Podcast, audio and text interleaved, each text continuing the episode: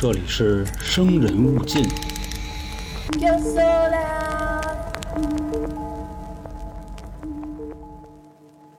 一提到人贩子这个词儿啊，不管是不是为人父母，都会恨得牙痒痒。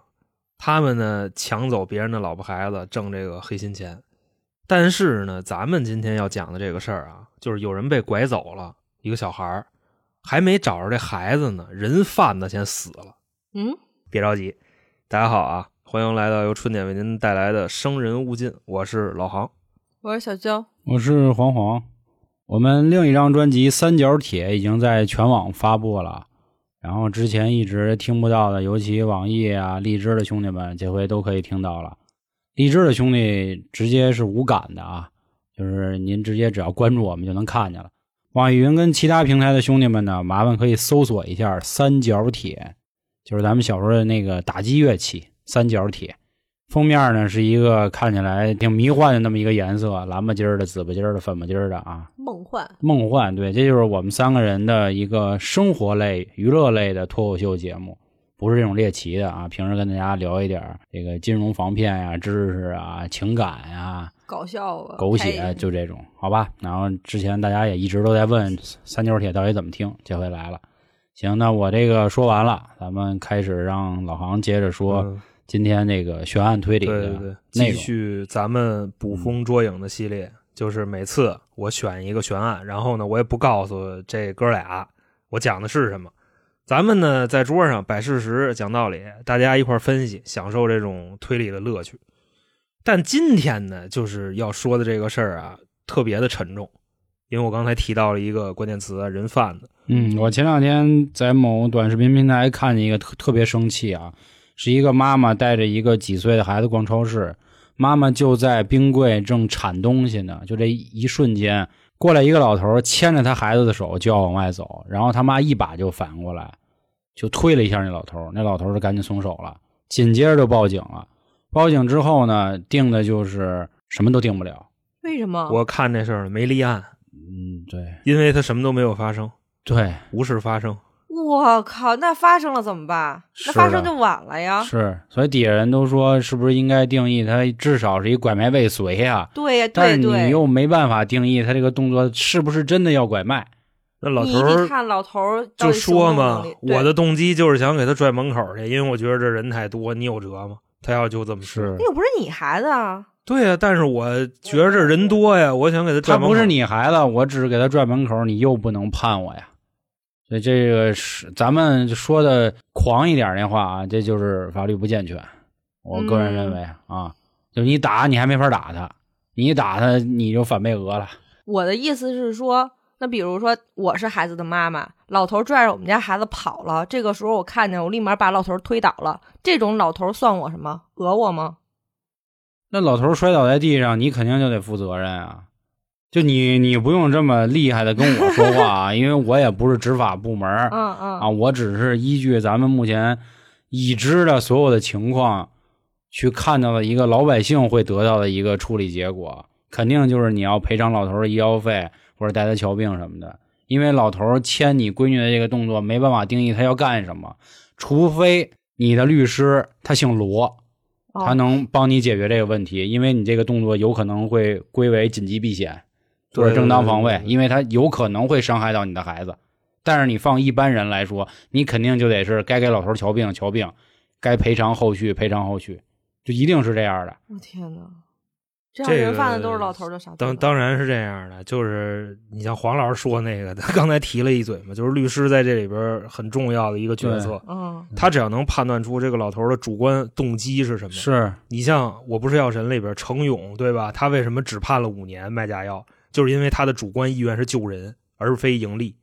老头的主观意愿是什么？咱们得从他的肢体动作去看，对，他到底是要干嘛？得分析，然后可能还要查查老头有没有案底什么的。对对对比如老头真的倍儿干净，他可能当天就是喜欢这小女孩，想跟她聊聊天儿这种，然后又赶上这老头是一老登老坏人，他又能演，那你最后你就是没辙。哎，我觉得咱这样，咱春点一点好吧？要是有人就是拽你孩子，你先给摁那儿，过去我就打压呢，打完我就跑，你知道吗？这点事儿，我只要不给他打坏了，按理说犯不上费那么大劲找我，你知道吧？是吗？啊那顶多拘你十五天吧，也就就我给他俩耳刮子，我走了，我别给他打死不就完了吗？好，咱们春点一点啊。好，就啊就这样，啊咱们春点一点，因为太沉重了啊。这确实沉重。但是我还是想说一句，就是像刚才说程勇那种案子，我不是药神那事儿，那是因为受到了极大的关注。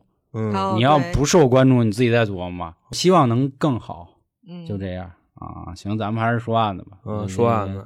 但是你像刚才头儿都已经这么开了，对吧？人娇姐说，或者你说，你看着那个事儿非常生气，啊但是我讲完这个事儿，你可能会更生气，啊，明白吧？那就今天可能娱乐性会低一点儿。啊，对，咱们平时就该开玩笑开玩笑，或者说该轻松轻松啊，我觉得这是正常的一个反应，也不是说咱们就是对人其他死者这不尊重了，肯定没有。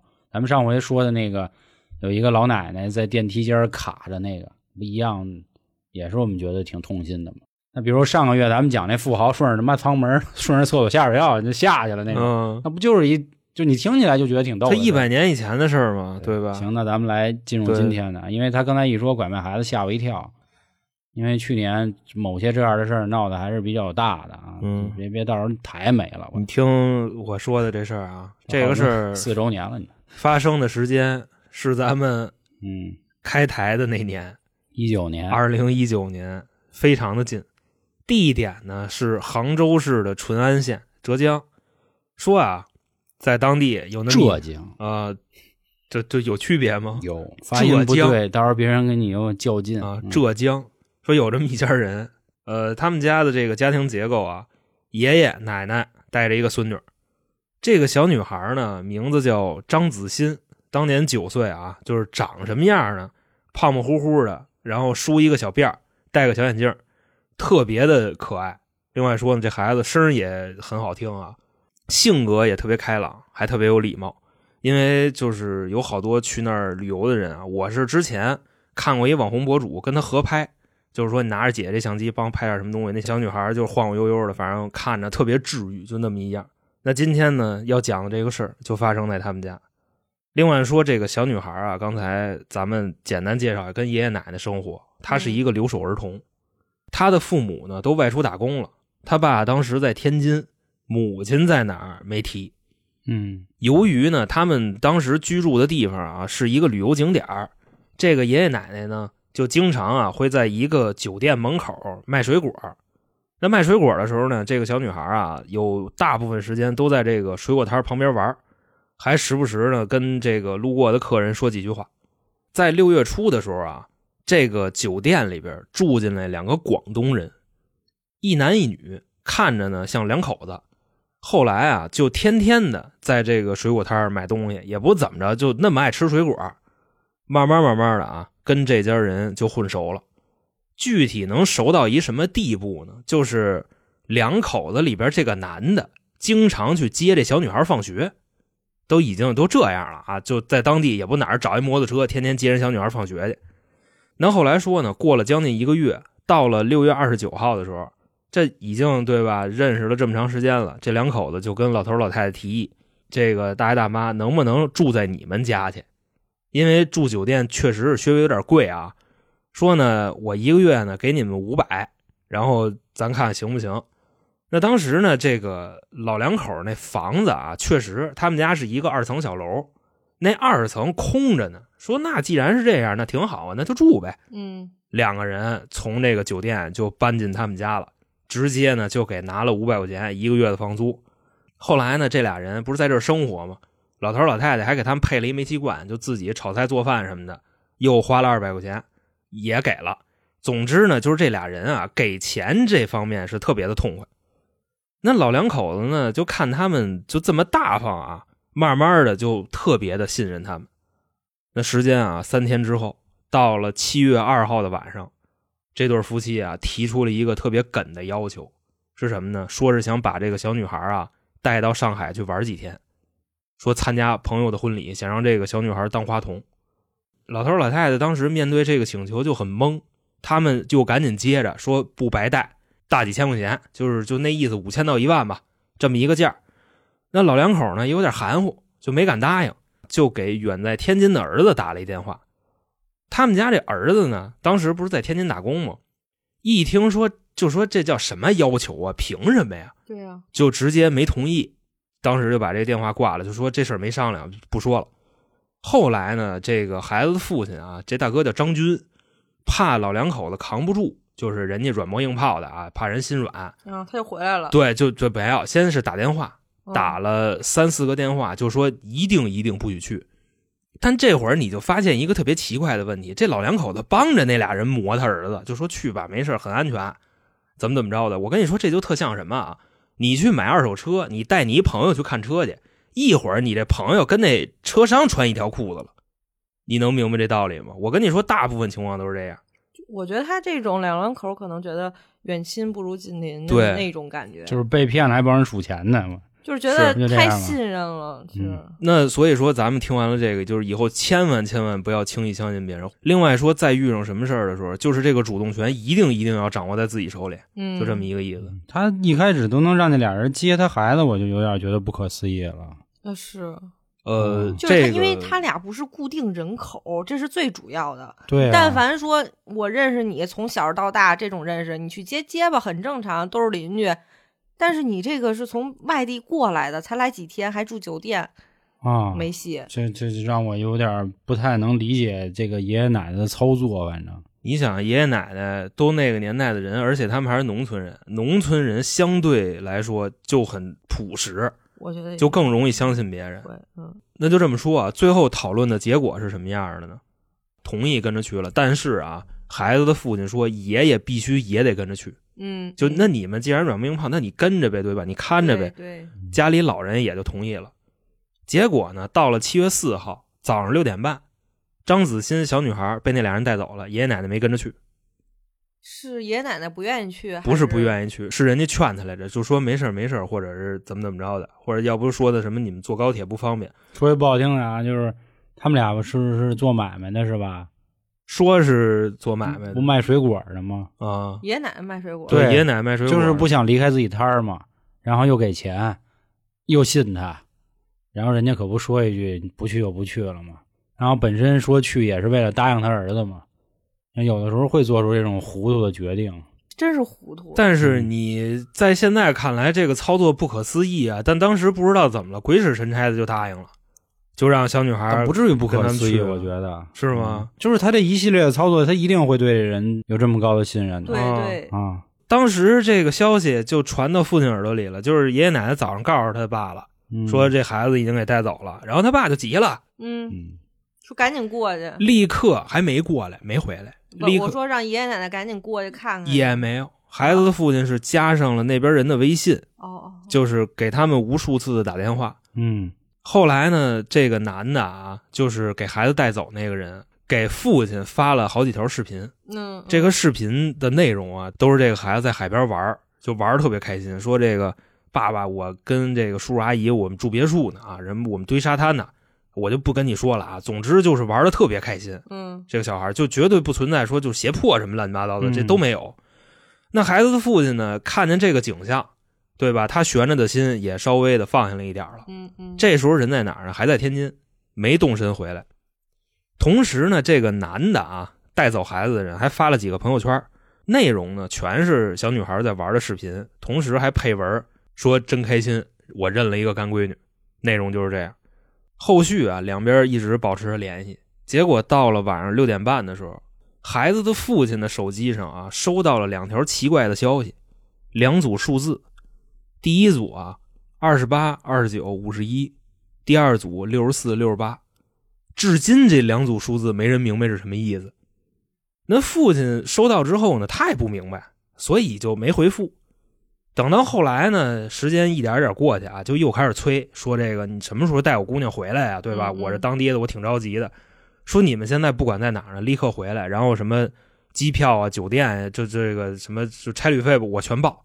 这个那个的人对面就说说不用，哎呀，我们马上就回去，我们今天就回去。然后说你你也别着急，反正啊，这个话虽是这么说，但是你无论如何之后啊，再怎么催，就开始找理由了，说什么我这现在什么安检就有点问题，这那个的就回不去了。那父亲呢也急了，说你们要再不回来，我就报警。对面说你随便。说完这个随便以后不回了。当时就这么一情况，那你就说这位父亲当时心情是一个什么状态，对吧？肯定就是天塌了吗？此时此刻啊，你再去仔细看他们的朋友圈，又能发现一个问题：之前啊，这两口子带孩子走那个啊，跟爷爷奶奶说的是他们的这个路程是去上海，这个孩子要给什么亲戚朋友的婚礼去当花童。结果呢，他们把孩子带走的第一天，从浙江去了福建，跟上海可是反着的啊，可没有那路程。然后七月六号的时候，他们又从福建去了广东汕头。中午一点多的时候，三个人又坐高铁到了浙江宁波，就相当于他们就我也没明白折腾什么呢啊。四号走的，从浙江坐火车一路南下到了福建，福建去广东汕头，就是广东汕头在福建的西边，就离得也挺近的。然后又坐火车又回浙江，去的宁波，就这么一个模样。他定位了是吗？一个是他发朋友圈的时候有景点还有就是警方最后给他还原出来的路线图，哦，这么一个情况。那现在呢，这位父亲啊，光看见福建的时候就已经意识到问题不对了，嗯嗯，直接从天津回到了浙江。又过了一天啊，到了七月七号，这位父亲跟他们就是联系上了，已经就一天多没联系了啊，现在联系上了。这个电话呢，当时在小女孩的手里，就问他们说：“你现在在哪儿？”闺女说呢，我在宁波的象山，象山是个县啊。那当时呢，打这个电话的时候，这仨人在一个出租车上，那个手机呢还开着扬声器。这位父亲当时干嘛呢？就是恳请出租车上的司机说：“你别去他们说的目的地，你把这个车开到就近的派出所，就我求你了，就怎么怎么着。”那男的把电话就抢过去了。张子欣小女孩在车上就说：“爸爸，我回不去了。”说完这个电话就立刻就被挂了。当时就这样，那事后呢？这个出租司机啊，还是把车开到了目的地，那自然他最后也被网暴了，就是因为这里边确实这个司机可能他没意识到这是一个什么问题。是，就有的时候他反应不过来，你知道吗？一开始，等你反应过来，你发现可能已经晚了。你或者说也觉得他有可能没听清楚吧，就差不多这意思。对，啊、会。就你看这个行程啊，就是刚才咱已经说了，从杭州往南，福建。在汕头又往北宁波，折腾这么一大圈这不扯淡的吗？最后七月七号晚上，这俩人带着那个小女孩啊，到了宁波象山的一个叫松兰山的景区，进去的时间是晚上的七点二十。过了仨小时出来了，那俩人出来了，孩子没了。据这个景区的工作人员说啊，景区全程六公里，你步行的话一个小时完事儿，走慢点一个半小时。他们这俩人在里边待了三个小时，你说他们在里边干嘛呢？那后来呢？这俩人啊离开了这个景区，打了一辆车走了。到了第二天，七月八号，这俩人死了。他们的这个尸体啊，距离张子欣失踪的地方啊有六十公里，在一个湖里边被发现的。后来呢，法医验尸，咱们这边官方的消息，这俩人对外宣称是自杀。并且死前啊喝过酒，捞上来的时候啊，他们俩的衣服还捆在一块就相当于什么呢？一人掏了一袖子，系了一死扣。所以你像这个死法是不是就很奇怪？孩子还没找着呢，所以现在警方的要点就是要找到这个孩子在哪儿嘛。到了七月十号啊，这个孩子失踪已经三天了。附近的一个工地上的工人给警方提供了一个线索，说就是在张子欣消失的那个景区里边啊，捡到了一张市民卡。就市民卡类似于就跟什么社保卡似的，大概就那么一东西啊。嗯，上边有这个信息、照片、什么身份证号、家庭住址什么的。工人也发现最近有警察大批大批的在这搜山，然后就直接把这个东西交给警察了，说你看是不是跟这个事儿有关系？那小女孩的吗？对，小女孩的。那后续呢，就以捡到卡片的这个地方为中心，开始啊，在这个山上海里就那么搜，反正几百人的搜救队啊，就在这附近一直跑。找了四天，最后呢，还不是说搜救队找着的，是一个渔民发现的，在三十公里以外的地方发现了一个飘着的尸体，这孩子当时已经都泡烂了。咱咱也别是闹什么悬念啊，就什么泡烂了你也看不出来是不是，就提前说这就是。嗯，那伴随着这尸体一找到，所有人的希望就破灭了。原本啊，大家还以为就是这俩人死了，他们指不定把孩子藏哪儿了，或者怎么着，也有可能是他们上面还有更大的人，就是把这俩人弄死了，然后孩子让他接走了，这没谱。所以大家当时就想知道啊，这俩人为什么要这么干？就给这个孩子拐走了以后，满处瞎溜达，然后把这个孩子抛尸了，他俩换地自杀了。这一切是为什么？后来呢？经过这个警方调查，首先说这俩人一男一女，他们压根儿就不是两口子。首先说啊，那男的他是已婚状态，他有一对儿女，呃，是在儿女反正就是小的那个啊，生出来俩月以后他就跑了，离家出走了，就当盲流去了。然后那女的的状态啊是未婚。那这俩人呢，说是在二零零五年左右的时候经人介绍认识的，也是后续在一起生活。那经济状况呢，跟之前他们跟老头老太太说那不太一样。说之前啊，就他们自己吹牛逼啊，说自己非常有钱，然后出手也特别的大方，说是广东那边的什么占着房躺着地，什么拆迁户什么的啊，手里趁大几千个或者几个太阳。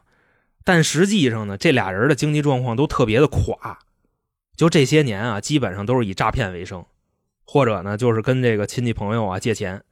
自杀之前呢，他们能统计到的所有资产，满兜加一块银行卡里边剩三十一块钱。所以这些东西啊都被披露出来以后啊，那网友们就全炸了。也有人呢去尝试扒他们的信息，总觉着呢这件事儿啊就不是说单单的杀人那么简单，他肯定里边还有一些别的事儿。嗯，后续呢也有网友就是扒出了这个男的的 QQ 号，还有抖音号。发现呢，他这个里边啊发的很多动态，基本上百分之九十吧，都是一个神像。这个神像呢叫三山国王，但是别说一提三山国王，大家就以为是什么邪教什么之类的啊，不是。三山国王其实是广东某个地区，尤其是粤东地区啊，大家都比较认的这么一个守护神。然后当地人呢也管这个三山国王叫三山老爷，所以这个线索没有什么参考意义。咱就说这案子里那男的，他非常痴迷于三山国王，也不知道就这案子跟他们那习俗有什么关系。那最后呢，还说就是在微信里边，孩子的父亲收到那两组数字是什么意思？二八二九五一第一组，六十四六十八第二组。反正你要是去拿九键去打出来，你知道吗？就在那个手机上嗯，我刚才就那么想的，说是九键什么的，但是好像琢磨了半天，没有语法不对。对，打出来以后，你知道是什么字吗？不存在了，你女。所以这个有点道理，嗯，因为广东人很可能这么说话。不过这个是巧合还是什么就不知道了。官方的大概一个结论是什么呢？说这两个人不是说经济条件特别垮吗？这些年一直靠行骗为生，不管是骗外边的人，还是骗自己家里亲戚。但是啊，他们俩过的日子还是挺奢华的。相当于什么呢？他们俩好像从二零几几年开始，我没记错的话，应该是从一五一六年就开始，在全国各地就开始旅游，先后去过四十多个城市，就一直都是他们俩，也被各种的什么监控探头啊，后续调查的时候也都拍到了。但是随着时间啊，慢慢的就这么过，这俩人行骗的难度越来越高，等于说骗到二零一九年的时候就已经骗不着钱了，在亲戚朋友那儿就已经抠不出来了。那这俩人呢，也不上班，也不这个那个的，最后官方的结论就是因为他们 K 不着钱了，然后所以自杀了。那至于这个小女孩到底是为什么，只说了这么多，由于喜欢，给她也带走了。我觉得他俩可能会信一些宗教，比如那个三山国王这种，也赶上之前他俩在一起，觉得也挺幸福的，然后什么出去玩啊、旅游，感觉这一生就这样了。发现，在旅游的过程中，有一个小女孩就跟自己的闺女似的，然后很开心，也希望自己能有一个这样的家庭，所以呢，他就想把小女孩也带走。一是举行一种这种仪式，二是就是我们过了这种所谓的什么一家子的生活。就那意思，选择自杀。嗯，我觉得有可能是这个，但是仪式可能就是说，所谓他们分开死。他这里边啊，有一个特别重要的细节，你知道是啥吗？就是这俩人儿跟那个孩子的爷爷奶奶说的是什么理由给他带走啊？说的是把他带到上海去当花童。那咱这话可不可以反过来听？就是自始至终，他们就根本没去过上海。嗯，那你要是按照就是玄学一点，你去理解啊，把这孩子带到海上去当花童，就这俩人献祭呗。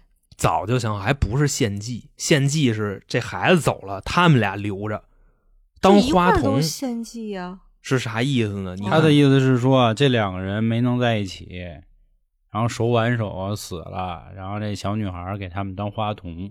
嗯、哦因为他们当时在河里被捞出来的时候，你知道吗？这俩人的衣服是捆在一块儿的，系了一死扣，一人掏了一袖子。那话筒也不至于离那么远，不都在身边身后吗？我反正是去各方的去查了一下，你知道吗？人家说了，如果是这种情况下，按照那个陋习来讲啊，花童得先走一步，你知道吧？哦？所以说他们把这个小孩先抛尸了，扔在一个六十公里以外的地方，然后他们再去另一个地儿去死去。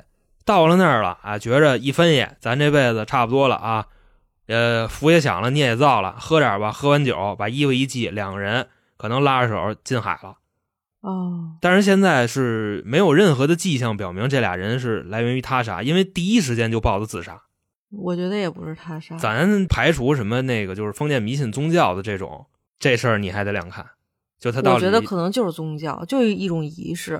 你给他卖了，可能你是有目的性的，对啊、但是你没卖，你给他弄死了，而且还是在一个景点儿，所谓也是走海上嘛，因为所有的人都是在海死的。那说到这儿，我再稍微的给各位补一句啊，你知道吗？就是现在这个孩子的爷爷奶奶，然后还有父亲，嗯，也是社会上有很多声音在同情他们啊，只不过更多的声音是网暴。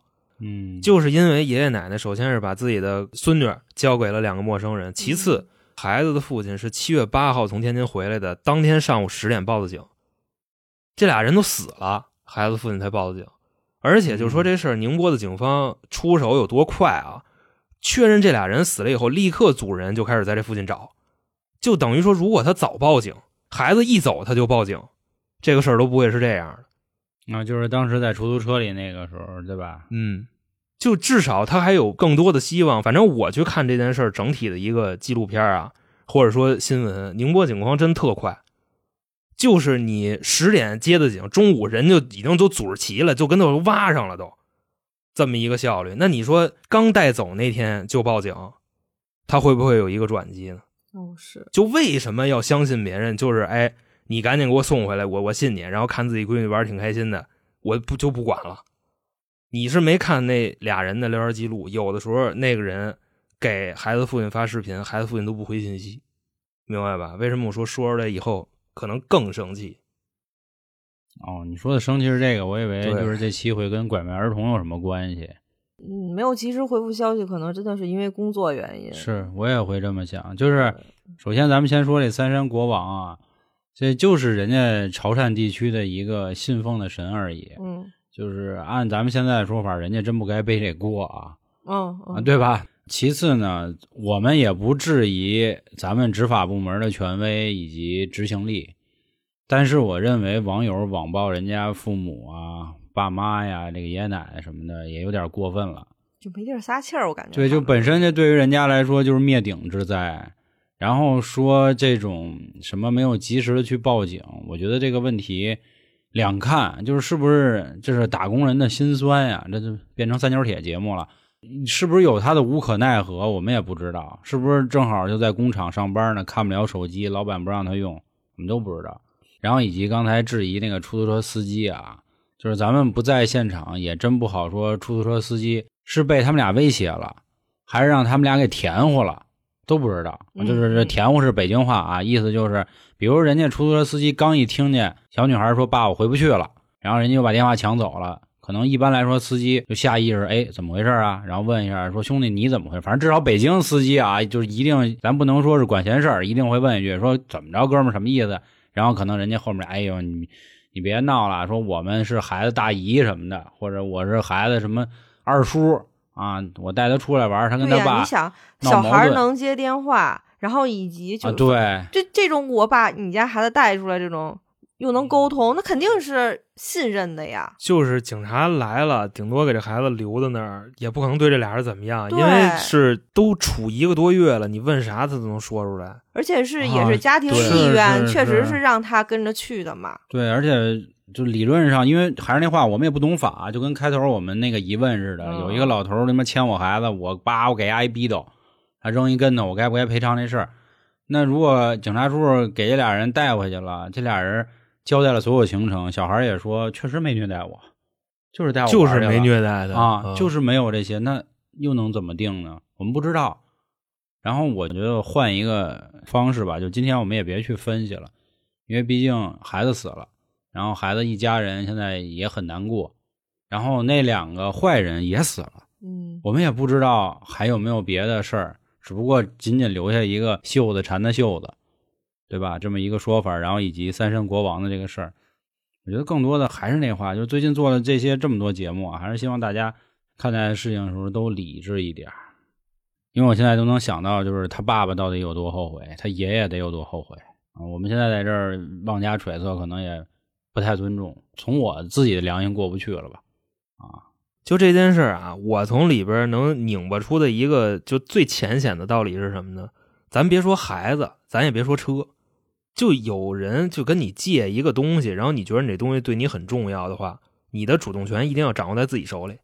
我就是这意思。钱嘛，呃，倒不一定是钱，啊你我知道，我我明白意思，还是尽量不要相信陌生人嗯啊，哪怕自己知根知底儿的人都不太容易相信是啊。那这块做一个不合时宜的小广告内容，就跟我们在三角铁里聊那种情感话题，可能一开始在一起就是各种好啊，这个人无限完美。你发现任何一些你不可控的事情的时候，你发现这个人完全变了。嗯闹自杀也好，撒泼打滚也好，都会有。他真的不像就是几十年前吧，夜不闭户可以路不拾遗啊。，对，现在留个心眼儿没毛病。我经常也爱跟大家说一句话，就是防君子不防小人，咱们先小人后君子。我更多可能觉得爷爷跟奶奶应该负更大的责任。当然，还是那话，人家都已经很难过了，我们也就别在人脑袋上再扣屎盆子了。是你像看那纪录片的时候，那奶奶叭叭叭大嘴巴子这么抽，那肯定啊。行，那我觉得这个今天我来结吧，就不跟大家说这么多了。这个事儿呢，呃，您想说说这里边人谁对谁错也欢迎，但是希望理智一点，好吧？